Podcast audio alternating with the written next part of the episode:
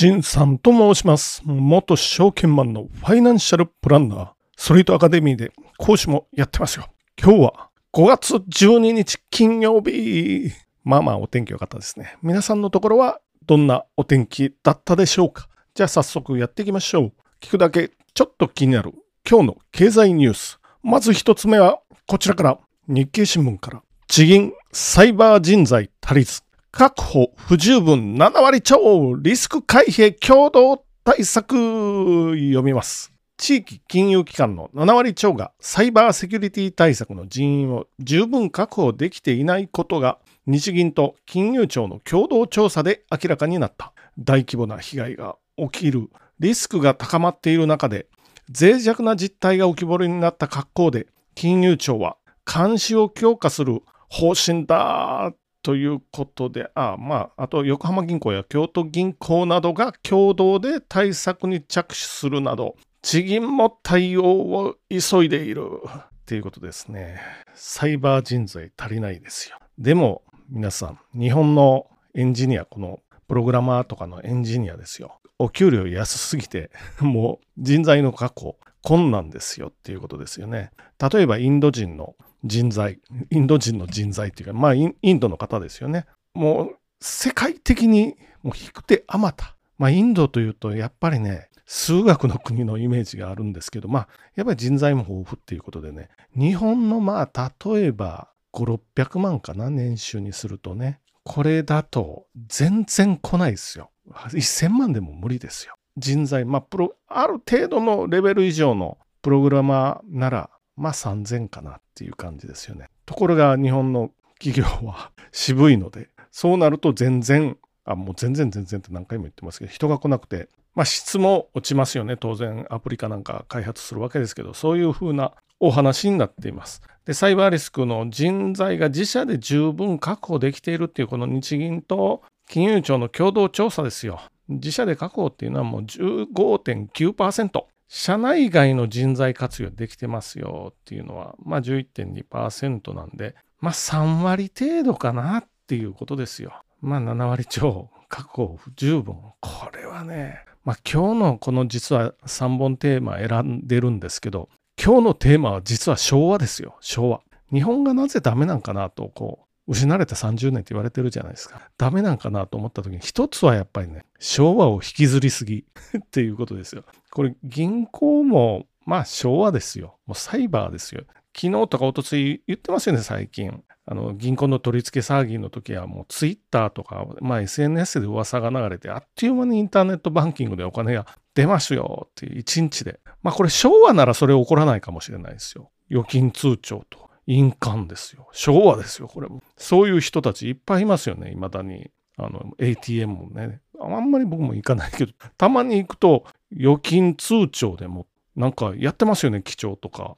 えらい時間かかりますよね。後ろで待ってたらイライラすることあるんですけど、そういうことないですかね。預金通帳。振り込みもまあ、ATM でやって何件もやりますよ、ね。家帰ってネットバンクでやってくれないってこう思いますけど、あ、ところがこれ、都市銀行は差をつけますからね、窓口が高くなっていって、まあ、ATM が真ん中。で、インターネットバンキングなら一番安いとかっていう、そういう差ですよ。ちょっと昭和から 脱却しつつあると。もう昭和の象徴ですよ。預金通帳、お札、印鑑、で、紙の診察券とかね。紙の、なんだ、あまあ、診察券。あと何かな。まあ、昭和の象徴みたいなのがいっぱいあって、まあ、70代以上ですよ。未だに。まあ、お札なんていうのも、まあ、まあ、昭和とは言わないけど、最近、大体スマホで決済ですよね。なので、スマホじゃなくて、もうガラケーってないんですかね。まあ、ガラケーにこだわってたら、これは昭和かもしれないですよ。皆さん、これ聞いていただいてるっていうことは、ポッドキャストを聞いているなんていう人たちは、まあまあ新しいですよ。っていうことなんで、まあ、いつも聞いていただいてありがとうございますということで、次のニュースいってみましょう。こちらも日経新聞から。シャープ前期最終赤字2608億円。液晶パネル工場で減損。読みます。シャープが11日発表した2023年3月期の連結決算は最終損益が2608億円の赤字。前の期は739億円の黒字だった。テレビ向け液晶パネルの市況悪化に伴い、堺市のパネル工場の生産設備の減損、損失などを計上した。シャープが最終赤字に転落するのは6年ぶり。韓国メーカーや中国勢との競争が激しい薄型パネル事業を日本企業が続ける無事さが鮮明になっている難しさね。難しさが鮮明になっているっていうことでね。まあ、シャープ。これも昭和ですよ。シャープといえばね、早川商店かな。あまあ、創業は大正ぐらいですよ、シャープは。まあ、創業は大正ぐらい。まあ、早川商店。まあ、早川なんとかさんっていう人がね、立ち上げたわけですよ。一発目は、あれですよ。シャープペンシルですよ。やっぱりシャープといえばシャープペンシル。カチカチですよ。あのシャープ、早川なんとかっていう会社の時に作って、その絵がシャープペンシルだったんで、後々の社名がシャープになってきましたよ。これは戦後に変わったのかな、シャープという名前に。それからも、あの、電卓ですよね。トランジスタ型の電卓。世界初じゃなかったでしたっけね。それからも、いろいろ世界初商品ありますからね。あとはね、あの、ソーラーパネルみたいなちっこいやつついて、もう電池入れなくてあのできるっていうのも、これもシャープですよ。液晶もといえばシャープですよ。ザウルスですよ。ザウルス PDA ですよ。で、あと液晶ビューカム。こういうの作りながらね、あれは考えてみたらもう、あれかな？あれかなって言ってあれですけど、iPhone の前身みたいな感じですよ。iPhone、あ前身って全然あのリンクされてないですよ。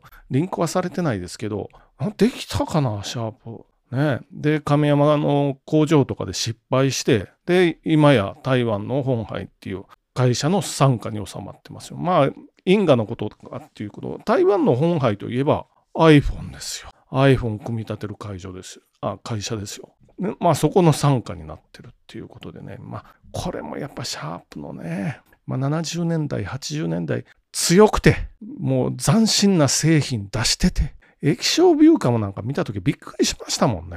あんなの、あんな考え方あるんだ。それがまさにもう液晶も、液晶パネルといえばシャープでしたけどね。まさにこれが まあ何回も言いますけど、iPhone を組み立ててる台湾の本杯の傘下になる。昭和だなって思いながら、日本は昭和の成功体験を引きずりすぎたと。これがもう30年間引きずっまあ、昭和といえば昭和天皇ですよ。お亡くなりになられた、まあ、崩御されたのは1989年1月7日かな。なんかそれぐらいですよね。その1989年の同じ年の年末に東京証券取引所日経平均は史上最高値ですよ。それをまだ抜いてないですからね、平均株価でいうところの30、何年だ ?30、4年ですよね、今年の年末を迎えると。34年間抜いてない。ちなみにニューヨーク証券取引所の暴落は1929年ですよ、10月の。暗黒の目標日っていうのがありましてですね、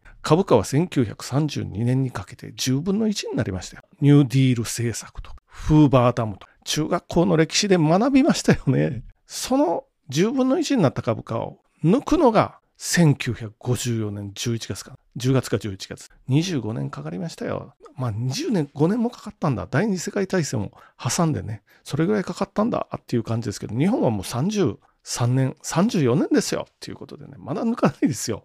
っていうようなことを思いながら、こう、シャープも、まあバブルの時はイケイケの会社でしたけどね、まあまさにね、この昭和を引きずりながらこうなったということで、次のニュースに行ってみましょう。最後のニュースも日経新聞から、郵政社長郵便局も整理が必要。統廃合の検討表明、人口減、現状維持難しく読みます。日本郵政の増田博也社長は、日本経済新聞のインタビューで、約2万4000箇所ある郵便局に関して、2040年頃をめどに整理が必要になると郵便物や人口が減る中で、全国一律での提供が求められる郵便ユニバーサルサービス、あり方を模索するっていうことでね、ピークの01年から郵便物は3割減りました。郵便局、小さな郵便局も含めて数維持されてるっていうことですね。これもね、昭和というかも、まあ明治ですけどね、これ、まあ昭和の制度かなっていうことですよね。大体世襲ですからね、あの、地方の郵便局ですよ。特定郵便局っていうんですけど、特定郵便局長会っていうのがあってですね、これが世襲されて、まあ世襲の国家公務員になるのかな？いや、もう今は民間ですからね。でも世襲制ですよ、これ。みんなが必死で、あの、就職活動してる中ね、こういう身分が自民党なんかのバックアップっていうかね、そういう団体ですよ。ドクターもそうですよ。自民党ですよ。まあ自民党もやっぱもう昭和的感覚かな。まあ自民党っていうと大体農村政党なんですけどね。まあ自民党も昭和的なのが生き残っててね。これ自民党しかないんですよ。他の野党の、なんというかもうあの、まあ言ったらね、的外れというかね、もう、これ、いくらなんでも、まあ彼らよりはマシっていう感じになって、自民党に入れざるを得なくなるんですけどね、これ野党弱すぎでしょうっていうお話ですよ。もう弱すぎ、もう政策もビジネスも音痴すぎっていうようなことなんで、まあちょっとなんとかなってくれないかなと思いながら、あと新聞、テレビですよね。これも、これも昭和ですよ。大体新聞社がテレビ局を持ってるなんてね、世界的にはちょっと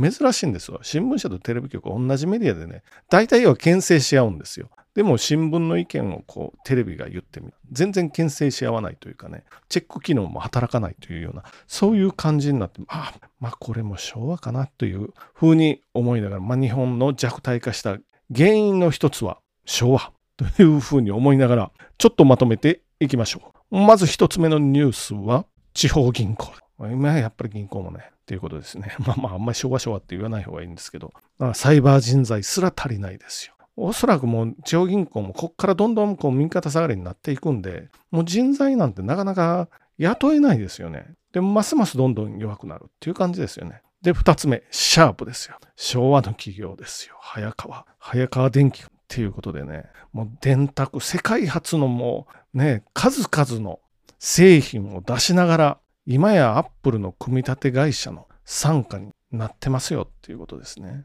で、3つ目、郵便局ですよ。まあ、昭和かな。まあ、昭和、金利良かったでしょ ?7%、8%。